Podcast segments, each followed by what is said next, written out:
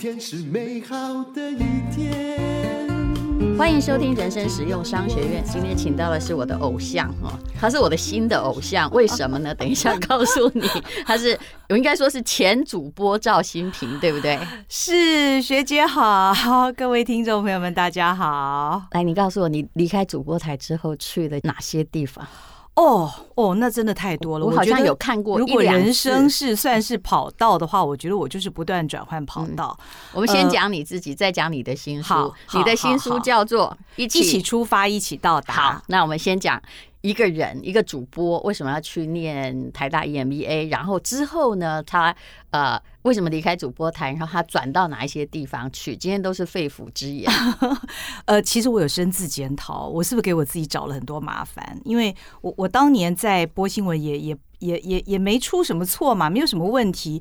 可是在，在、啊、在离开呃主播台之前的那两三年，其实我就一直在思考我自己还能再做什么。你的瓶颈是什么？其实跟我离开那个主持人岗位有没有？嗯、你看，其实我离开的时候，我们收视率还在，就是对对对。谈话性节目第一名，对对对，但是一定是出了什么问题，我们才一直在深自检讨，然后要转换跑道。嗯嗯，我最后下那个决定的原因是，我觉得如果我不离开的话，我这辈子一定会后悔。那促使我离开的原因是。我觉得我自己的天空很小，我想去外面看看。但是当我把这个念头跟我的家人或是我的朋友分享的时候，每个人都觉得我太奇怪了。第一个，你你现在又没犯什么错，做的正好的时候，而且你为什么会说你的天空很小？我们觉得你天空比我们要大得多啦，因为他们想象中的，因为大家看得到你嘛，嗯。对，那就会觉得，而且很好啊。我还一直在维持采访，也就是我会一直跟外界接触，在做节目，所以我我认识的人跟一般人比起来，应该要算是很多的，或者是说我我经历过的一些场合，去过的一些地方。但无论如何，因为我毕竟是在那个所谓无冕王新闻记者的那个那个那个权柄之下，人家看到了你的麦克风，当然，也许我我当然有一些。呃，你身为新闻工作者，你有一些便利之处，人家看到你总会敬畏三分嘛。那你到任何地方也都很方便。但我真的想，舒适圈嘛，对对对，所以其实我今天的主题就是赵新平怎么样离开他的舒适圈。我们每个人都离开过舒适圈，而无疑的商学院的教育可能是一个还挺不错的。你不能说它是一道门，但是它是一个通道，就让你看看，哎，哪里还有路。的确，我我觉得学姐一语中的，当年其实还没有舒适圈的这个名词。那我就觉得我想离开。那非常巧的是，在当年市府有一个缺哦。那说实在，郝市长我以前采访过他，我跟他一点都不熟。你去市政府做过事啊？对对对对对，我在台北市政府，而且还待了六年。那我先是担任台北市政府发言人，那后来是观光传播局长。那最后在市长卸任之前，我是做他的办公室。你当过官呢？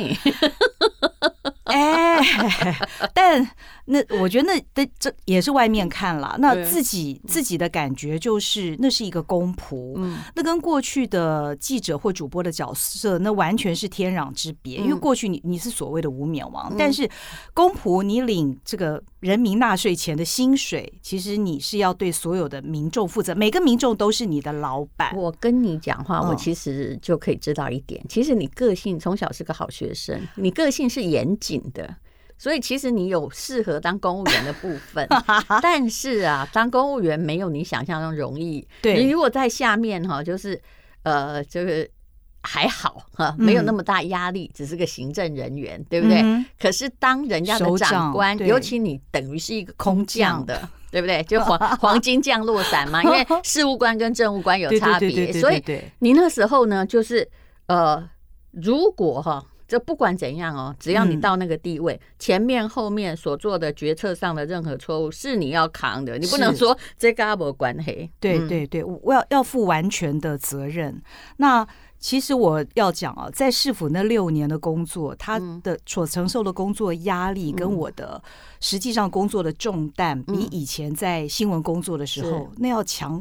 非常非常多倍。就过去在我我的工作一直都很忙碌，其实因为我一直都保持采访嘛，那也都过得很快节奏的生活。可是我没有想到，居然所谓的公务员哦，我还是很还是会给人家压力，是不是？还是很快，很 relax 的跟我们聊天。嗯，对，可能是回想起那个时候在公部门所承受的压力，那压力头发本来没有白，怎么非一般人能想象？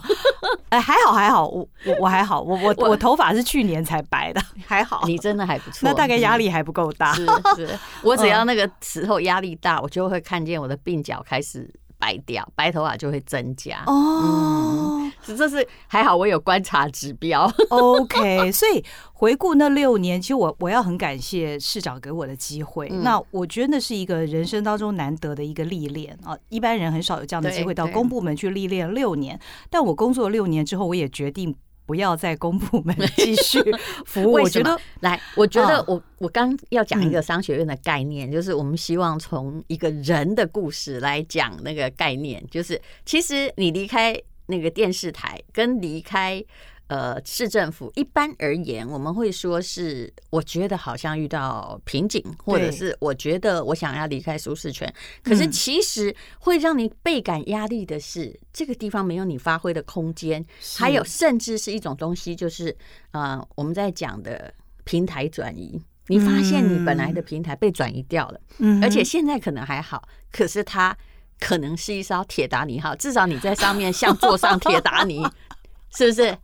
我我觉得学姐真的是太太精辟了，而且可可能也是我个性的关系，不知道为什么我就想去看看新的东西。我觉得这是给自己找麻烦的一个很主要的原因。找麻烦的个性是创新者的个性啊。哦，嗯，那那如果是这样的话，我觉得我需要学习的还非常好。那反正离开了市政府嘛，当然啦，市政府我也不能说，不管你当什么长官，那其实也是一个，就是哎。不能说朝不保夕，而是说这个保得了这一任，保不了下一任。没错，没错，对不对？你就只能把它当历练。对，对，对，对，对。那呃，离开市政府之后呢，我我想去企业历练啊，因为我觉得我。虽然呃工作时间很长，但是我没有在企业历练过。当然以前我在媒体，它也是一家企业，但是我在媒体从事的工作是所谓的专业职，我不需要去管那个营运管理方面的事情。是。那我很好奇，如果在企业任职，那又会是一个什么样的天地呢？嗯。所以我就又到了企业服务。我记得你在一个美语机构，对不对？对对对对对，我在呃线上教育 Tutor ABC 服务过。那呃，其实，在我跨入企业的这个门的同一个时间，也是我考上台大 EMBA 同一个时间。嗯、那为什么我会想到要去考台大 EMBA？说实在，我我过去念书哦，都不是自己想要念的。我曾经在美国，就我大学毕业之后，我在美国去念了一个广告硕士。可是我去留学这件事情，完全是我家里的意思。嗯，所以当年我是。反正一个小孩嘛，那爸爸觉得你一定要去美国念书，那所以我就去美国念书。爸爸对你是有期望的，像我们这种家庭，就是你最好不要念太多书，会嫁不出去。感谢有好爸爸。对我，我爸是因为他以前在军校的时候在美国受过训，所以他一直很喜欢美国的一些文化或者是他的学习的方式，所以我就跟着爸爸的。的的的指令啊，就去念。但我其实是一个很不喜欢学校的人，我以前功课也不好。这样，你的个性其实有像军人子女，嗯，我我就是一个很就是叫你传统保守的军工教家庭，嗯，我是军工教家庭出身的。那那时候会去念台大 EMBA，也是因为我发现到。管理这件事情，它真的是一个学问。可是，在我过去的所学里面，或者是我的经验里面，其实我没有这样的一个经验。我在观光传播局的时候，那是一个两百多人的组织，是是一个蛮大的组织。你突然就变头了，嗯，对我我一下子头很痛，对不对？对对对对对。那我我从开始在市府任职呢，我就开始看商周啊，或者是远见这样的管理杂志。这是我以前在当新闻记者的时候，因为我一直都是跑政治方面的路。路线我没有跑过一天财经的路线，是所以我开始看管理杂志之后，我觉得好有趣。那些企业的故事怎么那么哇，好多惊心动魄的事情，或者是那些企业主怎么可以那么有远见？他们在生意最好的时候，他们可以拒绝订单，为的是转型跟创新，为的是要走一条更长远、更辛苦的路。我觉得那又好像又打开了我的眼界的另外一扇门。有的时候是某一种成本考量，嗯嗯嗯，是是，所以嗯。这就是我要报考台大 EMBA 的原因。我我想要学管理这方面的。你其实比我聪明很多。当年去考台大 EMBA 的时候，因为我虽然是法商学院，但我是法律系的。之前我大概也只读过《商业周刊》和《巨亨网》几篇文章。而事实上，因为你知道，主持人其实要面对的人就是 你不是很多。对。然后离开哈，比主播更自由，是我们拍拍屁股走人，对不对？也不用管那团队是什么，我们只扛那个收视率嘛。可是我当时去的时候，是因为我被骗钱，所以呢，我是要去学理财。你看我笨不笨？你学管理还是还是主题之正确？学理财根本就是错的，因为老师也不会啊。可学姐，你这个才比较实际吧？这是一个很傻的意图，但是歪打有一点正着。后来非常成功啊！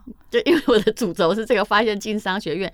哎，怪了，没有人教这个。我我觉得我跟那我跟学姐真的相反，因为学姐说今天要聊这个题目嘛，我我就想我在商学院学到的是什么。那我觉得我的结论是呢，非常遗憾的是，我居然没有学会怎么赚钱，这真的是再度需要我深自检讨的。对，因为我赚钱老师不会教你。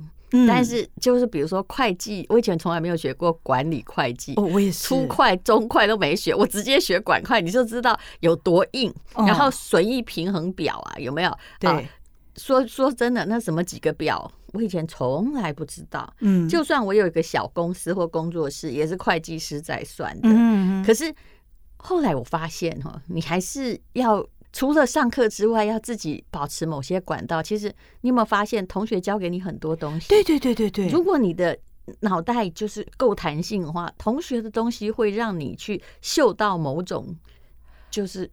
可能赚钱的管道或理财的方式，的确，的确，的确，的确。我虽然我现在这个还学不好，就是所谓的赚钱方式或理财方法，但因为商学院没教，对，我觉得从同学的，因为同学是来自于各行各业，那他们也都是非常有经验的一些老板或是高阶经理人，哇。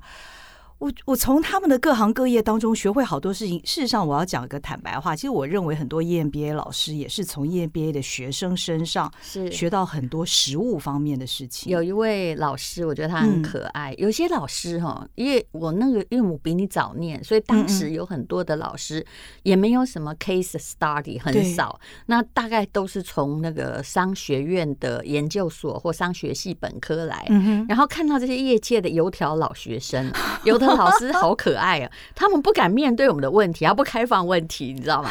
然后他就。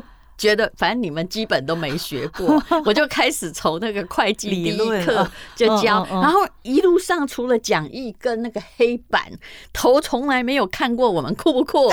现在不行了，对不对？现现象的老师完全存活不下去，因为现在的环境变化太快，产业的变动太快。我们当时就是这样子的老师，然后学生提什么问题，他就跟他说：“呃，下课，嗯，真的我不骗你。”所以学生会有一些反弹。那后来的老师就是可能国外回。回来的越来越多，然后真正教过 EMBA 也越来越盛行了。对对。然后其实敢当时哈在课堂上敢跟学生对答或直接问你问题的哈，大概就是只有郭瑞祥哦，或者是啊汤明哲啊、李吉仁，对对对对，还有我的指导教授乌和茂啊，是。但是我觉得。有的老师他虽然一辈子在学界，他给我很好的风范哦。比如说他如果不知道，嗯，他就说不知道。嗯，那问问题的人搞不好是来挑衅的。比如说他问汽车业，请问老师怎么知道？他就问他说：“那你的看法是？”怎样？嗯，这是需要勇气的。对对，那总比一个老师就一直在只面对自己的讲义跟黑板好。后来那些老师真的都不见了，他们直接去教大一学生就好了嘛。对对对，对不对？那可是有一个黄老师哈，我不好说他名字，他很可爱，他竟然跟我们班在。群聚的时候啊，不一起在一起的时候，他就跟我们班说：“我给他供了哈，你们哈也不要哈这个太相信我，嗯，我只能告诉你，在策略上也许怎样是对的，但是我哪在搞哈，我过去开的公司不会倒哦。”他也很坦白，老师也很坦白，对呀，因为他自己知道他开的公司倒了。像 Michael Porter 也有开那个武力分析的作者，有没有？他那么厉害，大家都很崇拜他，商学院之主啊。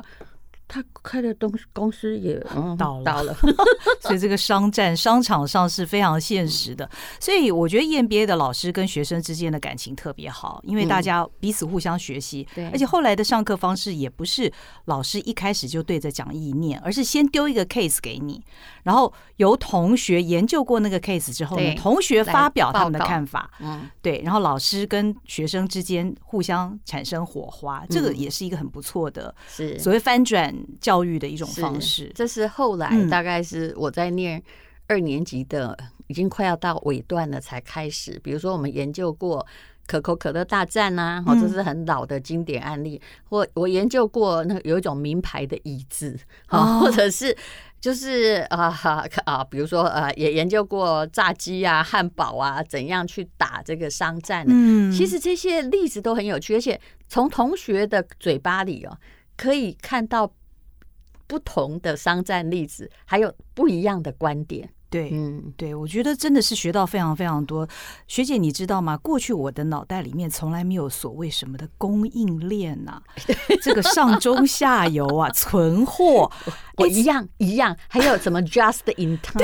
有没有？其实后来做生意都用得上哦，但你要用得上。对对，要要有这个观念的。还有什么叫做真正瓶颈？它跟写作瓶颈不一样。嗯，它就是。我看明明东西，我讲一个简单例子，明明东西卖得出去，但是，哎，你货源原料也够，嗯哼。啊，也有人在上班，嗯，卡住了，出不来，被罚钱，啊，对对对，是不是？对，其实台积电就是台台积电，就是因为他做这个很强，再加上客服，他才能屹立不摇，不能只是商品好啊，不断出啊，没错。所以我觉得念了 EMBA 又打开我另外一扇门，又通往另外一个不同的世界，让我觉得。好兴奋哦！真的。那你现在的你想要去哪里？还还想要去哪边历练？我我其实很多人都劝我，呃，都也不是劝啊，就大家觉得，哎，你可以做自媒体，因为现在自媒体最流行。那大家可能觉得我有一些比较好的条件，因为本来就在，但，但我真的觉得哦，嗯、自媒体太难了，因为现在。自媒体跟传统媒体完完完全全全不一样，那它是非常非常小众的，非常 unique 的。你必须要呃找到你的那个 TA。那当然，找到 TA 之前，你要先知道自己卖的是什么了。嗯、那我觉得这个是一个最难最难的部分。嗯，呃，所以为什么我听人生实用商学院呢、啊？嗯，我觉得这个。学姐节目听起来就是，因为它不是一般的教科书里面教的东西，嗯、或者它其实也不是什么企业的一些个案，是但是它是那么的贴近我们的生活。我教百分之五，也就是那个，如果是一百分钟，嗯、你有五分钟听进去就不错了。但其他的东西是让你听进去，听进去很重要。这个就是。这也是商学院法则，对，就你不要期待每一样东西别人都买，嗯，你就其中有一点一些东西，哎，有进入消费者的脑海里，这才是重要。